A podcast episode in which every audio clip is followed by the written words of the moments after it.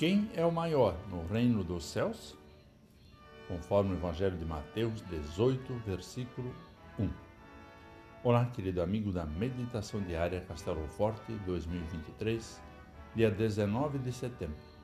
Hoje vou ler o texto de Luiz Osmar Krashinsky, com o título O Maior.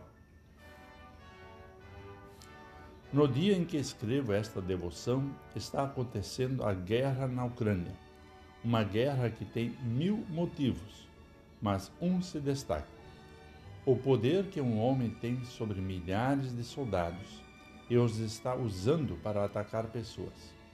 Uma atrocidade sem tamanho. Seria esse o maior homem do mundo?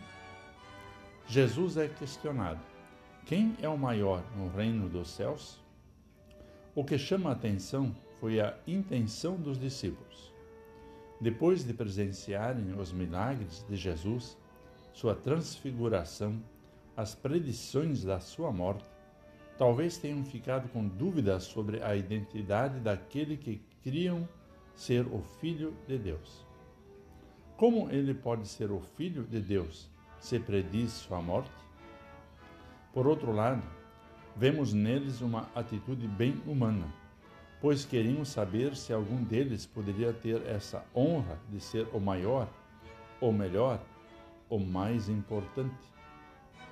E Jesus, percebendo a intenção humana deles, ataca a questão com toda a força. Em verdade lhes digo: se vocês não se converterem e não se tornarem como crianças, de maneira nenhuma entrarão no reino dos céus. O céu não é para soberbos e orgulhosos. O céu é para os humildes, que sabem que são totalmente carentes da graça e do amor de Deus e se consagram fiel e totalmente a Ele, em Jesus, e deixam o Espírito Santo realizar sua gloriosa obra de santificação. Deixe Deus ser Deus, dizia Lutero. É isso que precisamos fazer deixar Deus conduzir nossa vida, não querendo ser maiores e melhores que ninguém, somente um filho de Deus na graça de Jesus. Vamos falar com Deus. Amado Deus, obrigado pela tua palavra para a nossa vida.